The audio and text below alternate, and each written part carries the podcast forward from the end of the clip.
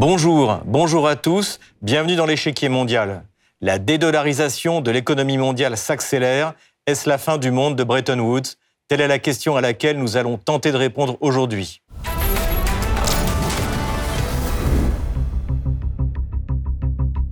Le plan de Washington pour contrer la Russie en Ukraine était simple, détruire son économie. Les instruments également étaient simples. D'une part, s'emparer des réserves que le gouvernement russe avait imprudemment placées dans des pays hostiles, et d'autre part, empêcher la Russie de commercer en fermant l'accès au système de transfert SWIFT.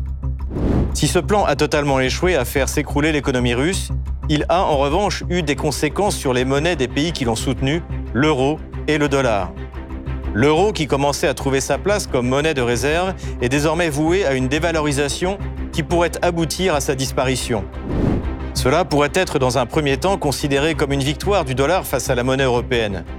Il serait cependant hâtif de la part de Washington de d'ores et déjà célébrer son triomphe. Le dollar, à son tour, et malgré son ancienneté, est victime d'une crise de confiance mondiale. Ainsi, l'offensive économique de Washington a non seulement échoué, mais elle pourrait aboutir, au contraire, à la disparition du dollar comme devise mondiale incontournable.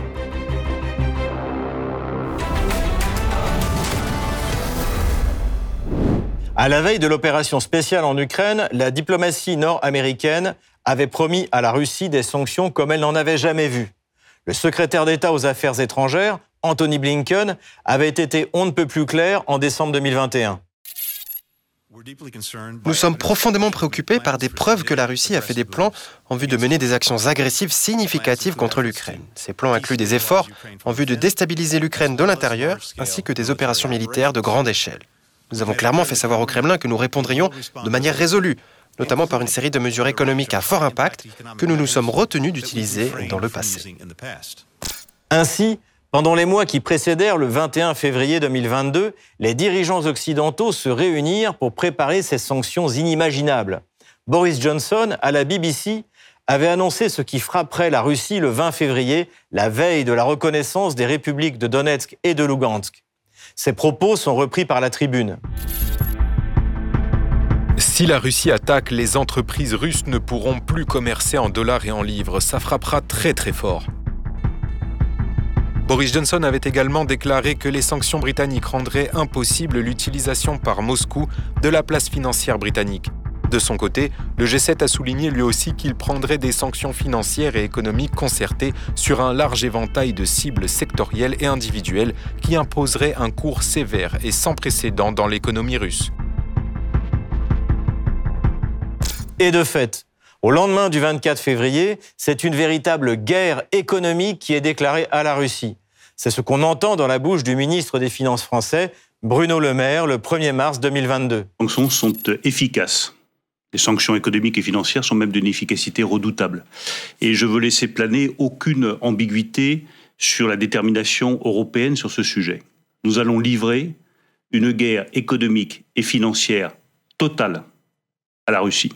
Nous allons donc provoquer l'effondrement de l'économie russe. Parmi les sanctions économiques qui sont prises dès le mois de mars contre la Russie se trouvent les cartes de paiement Visa et Mastercard. Sur le territoire russe, le blocage de ces cartes n'a eu que peu de conséquences, car à la suite des menaces de sanctions en 2014, la Russie s'est dotée de son propre système de paiement, la carte MIR. Lors du Forum économique de Saint-Pétersbourg en juin 2022, Vladimir Poutine est d'ailleurs revenu sur cette réussite. Le développement technologique est une tendance intersectorielle qui définira non seulement la décennie actuelle, mais aussi l'ensemble du 21e siècle. Je voudrais également mentionner le système de paiement par carte MIR qui a remplacé avec succès Visa et Mastercard sur le marché national et qui est en train d'étendre sa géographie, gagnant peu à peu une reconnaissance internationale. Il restait à Moscou à mettre en place un système de transfert interbancaire alternatif au SWIFT. En fait, les Russes, à l'instar de la Chine, disposaient d'un instrument déjà opérationnel, le SPFS. Comme la carte MIR, il a été fondé en 2014 suite aux sanctions occidentales. La directrice de la Banque centrale, Elvira Nabiulina, présente le projet au président russe en juin 2014. Nous sommes en train de mettre en place nos propres centres de traitement en Russie, notre propre centre de compensation afin d'émettre des cartes à part entière qui seraient émises par nos banques en utilisant des technologies russes, en utilisant le savoir-faire russe, de sorte que tous les traitements et toutes les transactions aient lieu sur le territoire russe.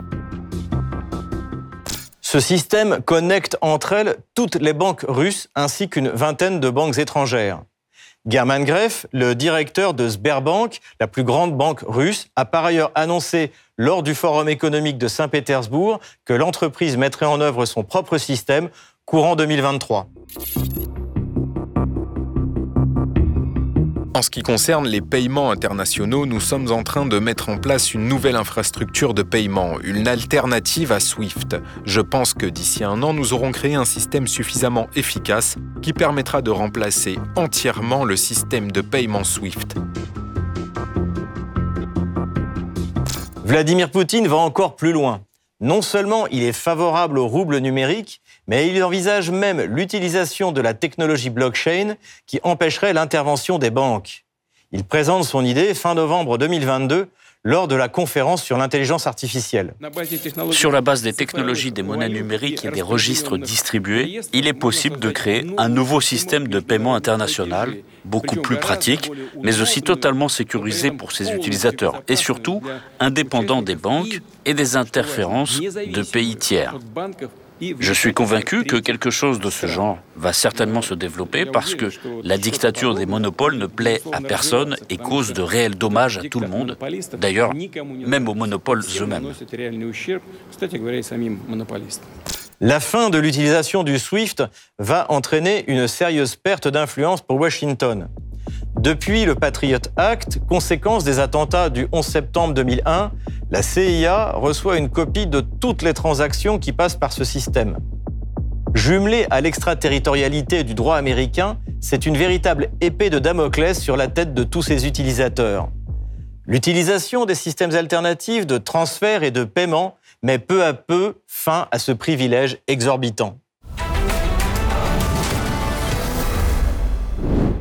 Le système financier mondial reposait jusqu'à aujourd'hui sur les accords de Bretton Woods, signés en 1944. En 1971, le président Nixon met fin à la convertibilité du dollar en or et en 1976, les accords de la Jamaïque pérennisent ce système. Le secrétaire au Trésor de Nixon, John Kennedy, déclare alors ⁇ Le dollar est notre monnaie, mais c'est votre problème ⁇ Pour sortir de ce système et en réaction aux sanctions, la Russie a adossé sa monnaie à la vente du gaz. C'est ce qu'annonce Vladimir Poutine le 23 mars 2022. Il est bien évident que dans ce contexte, cela n'a plus de sens pour nous de vendre nos produits à l'Union européenne, aux États-Unis et d'être payé en dollars, en euros ou dans certaines autres devises. J'ai donc décidé de prendre des mesures pour convertir le plus vite possible les paiements en roubles russes, en commençant par le gaz naturel que nous fournissons aux pays dits hostiles. En outre, la Banque centrale de Russie a signé une série d'accords bilatéraux avec d'autres pays. C'est ce qu'elle annonce sur son site internet le 18 janvier 2023. La Banque de Russie va fixer les taux de change officiels du rouble avec neuf devises étrangères supplémentaires. La liste des monnaies étrangères dont le taux de change officiel par rapport au rouble est fixé par la Banque de Russie comprend désormais le dirham des Émirats arabes unis, le baht thaïlandais, le dong vietnamien, le dinar serbe, le dollar néo-zélandais, le lari géorgien, la roupie indonésienne, la livre égyptienne, le rial qatarien. Les taux de change officiels des monnaies ci-dessus par rapport au rouble seront fixés par la Banque de Russie à partir du 18 janvier 2023. La connexion des systèmes de paiement et de transferts nationaux entre eux est devenue une priorité pour la Russie, comme avec l'Inde. Le média italien Global Finance s'en fait l'écho le 3 décembre 2022. Les banques russes contournent SWIFT avec l'aide de l'Inde. Les liens économiques entre l'Inde et la Russie continuent de s'approfondir alors que les institutions financières russes sont marginalisées par les gouvernements occidentaux. Les banques russes sanctionnées ont désormais accès à l'un des plus grands marchés du monde, grâce à une décision récente du gouvernement indien d'autoriser les règlements commerciaux transfrontaliers en roupies afin de promouvoir les exportations indiennes. Et il est désormais question d'un système de paiement pour les pays des BRICS. Lors de leur 14e sommet en juin 2022, c'est ce qu'a demandé le président russe. Et bien sûr, ce n'est que sur la base d'une coopération honnête et mutuellement bénéfique qu'il est possible de trouver une solution à la situation de crise qui s'est instaurée dans l'économie mondiale en raison des actions irréfléchies et égoïstes de certains États qui, en utilisant des mécanismes financiers, font subir au monde entier leurs propres erreurs en matière de politique macroéconomique. Nous sommes convaincus qu'il est plus que jamais nécessaire que les pays des BRICS prennent la tête d'un mouvement unificateur et positif en faveur d'un système véritablement multipolaire de relations internationales fondé sur les normes universellement reconnues du droit international et les principes clés de la Charte des Nations Unies. Quant à l'Afrique, le ministre des Affaires étrangères russe, Sergei Lavrov, a annoncé le 24 janvier que la fin de l'utilisation du dollar et de l'euro dans les échanges commerciaux était au programme.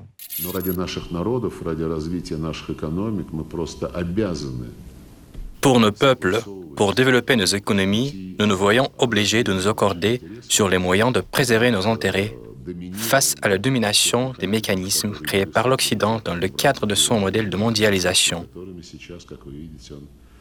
et dont il abuse maintenant sans scrupule, comme vous le voyez. Je pense notamment au rôle du dollar. La part des monnaies nationales augmente fortement dans nos règlements au sein des BRICS et avec beaucoup d'autres pays. Et parmi les pays BRICS, on entend déjà des propositions sur la nécessité de travailler à créer une monnaie propre. Mais la Russie n'est pas le seul pays à vouloir mettre fin à ce que le président Giscard d'Estaing appelait le privilège exorbitant des États-Unis. La surprise est venue de l'Arabie saoudite. Non seulement elle s'entend avec la Russie pour baisser la production de pétrole de 2 millions de barils, mais elle annonce qu'elle est prête à vendre son pétrole en yuan. C'était en mars 2022 dans le Wall Street Journal. L'Arabie saoudite envisage d'accepter le yuan au lieu de dollars pour les ventes de pétrole de la Chine. L'Arabie saoudite est engagée dans d'actifs pourparlers avec Pékin pour fixer le prix d'une partie de ses ventes de pétrole à la Chine en yuan, a déclaré une source informée de la question. Une décision qui entamerait la domination du dollar américain sur le marché pétrolier mondial et marquerait un nouveau virage du premier exportateur mondial de brut vers l'Asie. Ce qui a été confirmé en janvier à Davos par le ministre des Finances saoudien, Mohamed Al-Jadan, lors d'un entretien pour Bloomberg. En ce qui concerne la Chine, le plus grand partenaire commercial de l'Arabie saoudite, pour moi, il n'y a aucun problème à discuter de la manière dont nous réglons nos accords commerciaux, que ce soit en dollars américains, que ce soit en euros, que ce soit en rial saoudien ou leur monnaie. Je ne pense pas que nous écartions ou excluions aucune discussion susceptible d'améliorer le commerce dans le monde.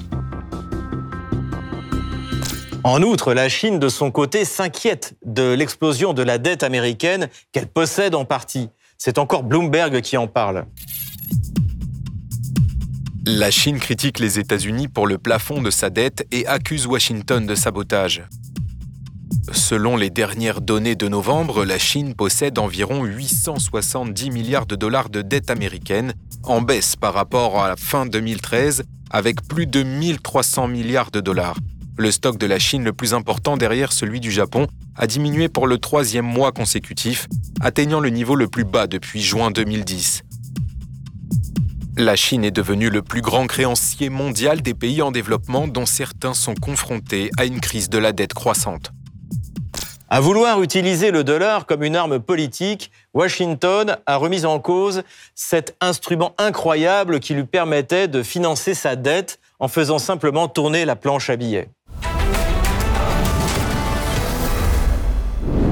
Pour en parler, nous accueillons notre invité, Gilles Walter, ancien économiste en chef d'une institution publique, ancien banquier d'affaires et actuellement entrepreneur. Bonjour Gilles Walter. Bonjour. Bienvenue sur RT France. Ma première question, assistons-nous à la fin du monde de Bretton Woods et de la domination du dollar Et si oui, à quelle échéance? Alors, pour répondre à cette question, il faut d'abord essayer de comprendre ce appelle euh, ce qu'on appelle Bretton Woods. Euh, communément, c'est un ensemble d'institutions. Euh, c'est surtout un système qui a été mis en place effectivement euh, pour asseoir la domination du dollar, qui existe depuis le début du XXe siècle, qui a été institutionnalisé à la fin de la Deuxième Guerre mondiale dans la conférence de Bretton Woods.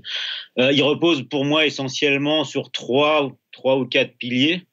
Le premier, c'est la possibilité d'une émission illimitée de dollars donc hors de contrôle de toute institution publique ou extérieure. Donc ça, c'est vraiment la clé du système, effectivement, qui, qui assoit la domination du dollar. La deuxième, c'est que cette, émission illimitée sert essentiellement euh, à une redistribution des actifs, euh, des actifs globaux euh, au profit des, disons, des structures qui contrôlent euh, l'émission de dollars, puisque c'est un fait, c'est un fait connu que la, Réserve fédérale américaine est une institution dominée par des, par des, euh, par des intérêts privés. Elle n'est pas, pas entièrement privée. Les intérêts de l'État américain y sont représentés, mais elle reste dominée par des intérêts privés. Euh, le, troisième pilier de Bretton Woods, c'est que, c'est que ce, cette, cette émission de dollars cette redistribution des actifs doit aller de pair avec un support à la croissance, à la croissance globale, à la croissance économique mondiale, à l'augmentation du niveau de vie, à la formation d'une classe moyenne euh, consommatrice qui, euh, qui, euh, a été effective tout au long de l'après-guerre. On peut rajouter un quatrième pilier qui est, d'utiliser cette institution, ce, système pour former, éduquer euh, des élites qui sont, qui sont, qui sont au pouvoir dans, dans, la plupart des États occidentaux, de l'économie occidentale. Donc ce, ce, système de Bretton Woods, bon, il est passé par des périodes, des périodes de développement de crise. Euh, la plus, bon, il y a eu la période d'après-guerre jusque dans les années 70 qui a été, qui a vu une conjonction de, d'éléments favorables avec cette possibilité d'émissions illimitées, donc de financement à crédit et des besoins importants de reconstruction, de, développement, de développement de l'économie, de développement de la consommation, d'abord dans l'Europe, dans, l'Union européenne, dans, le, dans, dans les pays d'Europe de l'Ouest qui avaient, qui, avaient, euh, qui avaient été largement détruits par la guerre.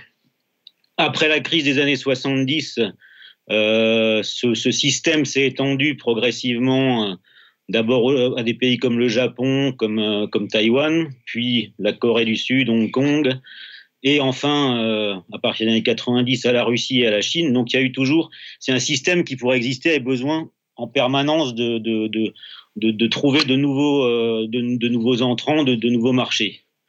Euh, sachant que il était basé sur cette possibilité d'émettre du dollar, de faire du crédit.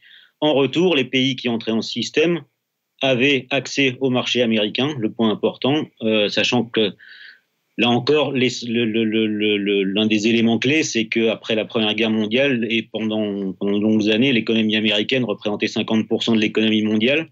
Donc, ce, cette adhésion au système de Bretton Woods a été liée pour les pays qui entraient à une possibilité effective de développement économique, liée notamment à cet accès au marché, américain.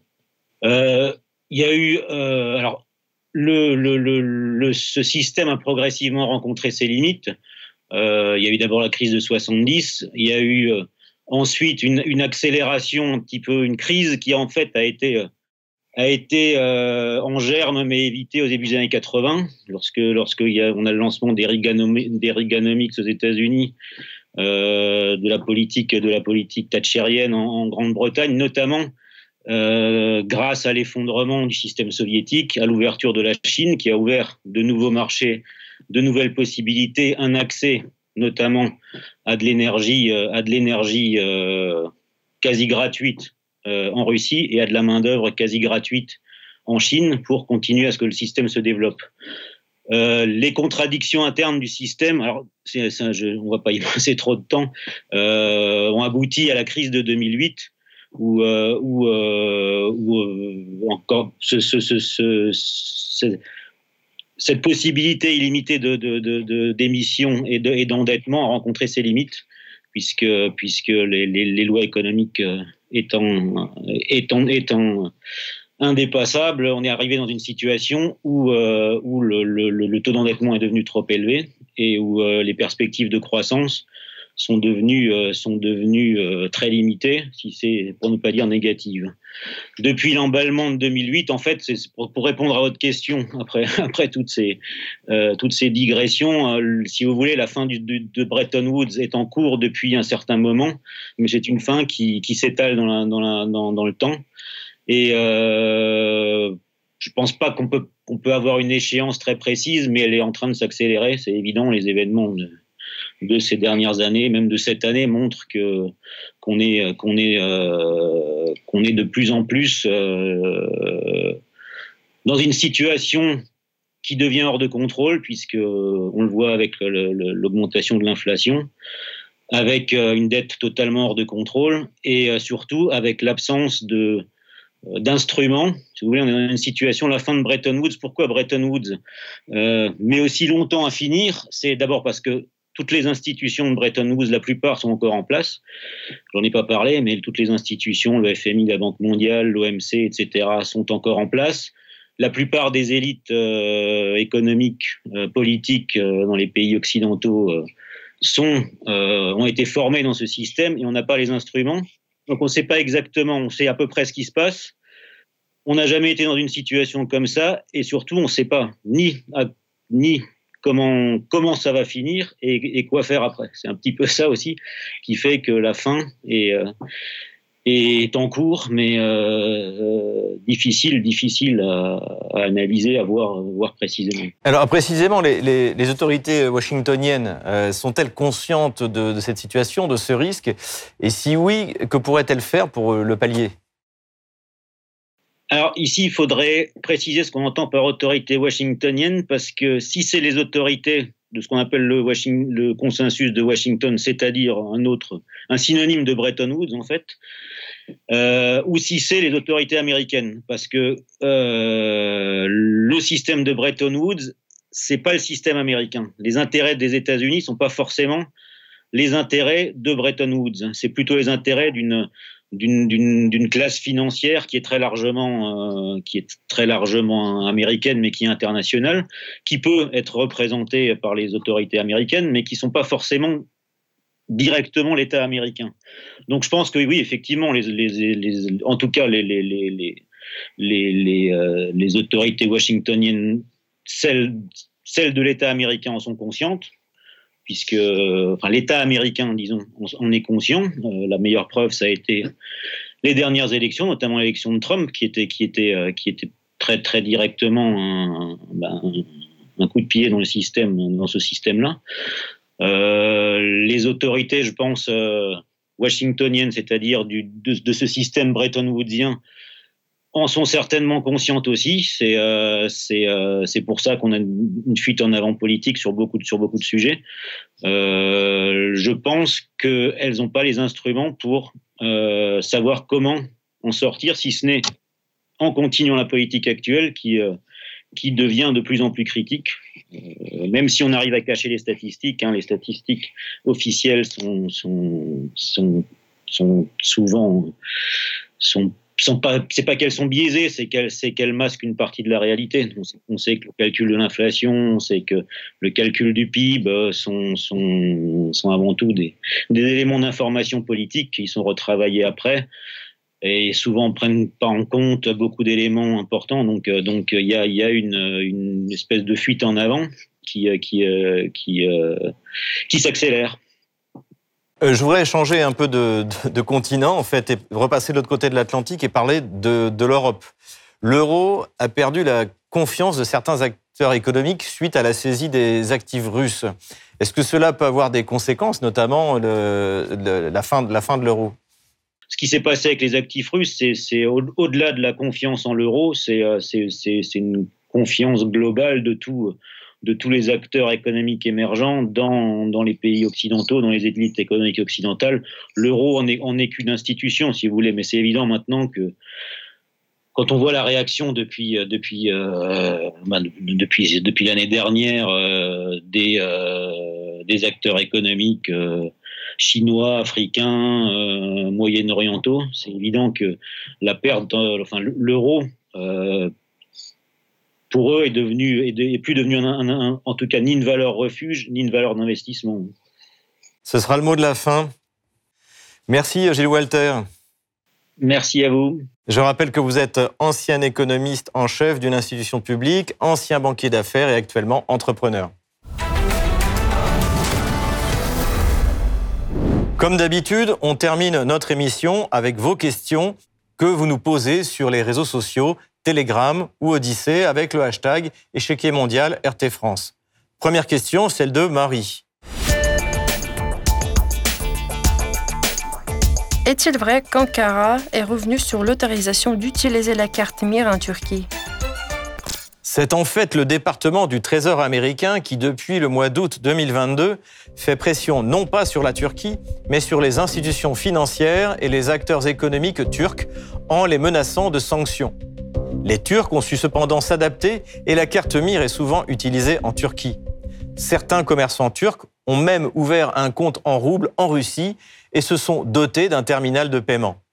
Fabrice nous a également envoyé une question. La France pourrait-elle revenir au franc En théorie, rien ne pourrait empêcher la France de recouvrer sa monnaie nationale si le pouvoir politique le décide et surtout si les circonstances l'imposent. L'éclatement de la zone euro pourrait être provoqué par la faillite d'un pays comme l'Italie ou par la sortie volontaire de l'Allemagne, pilier économique de l'Union européenne.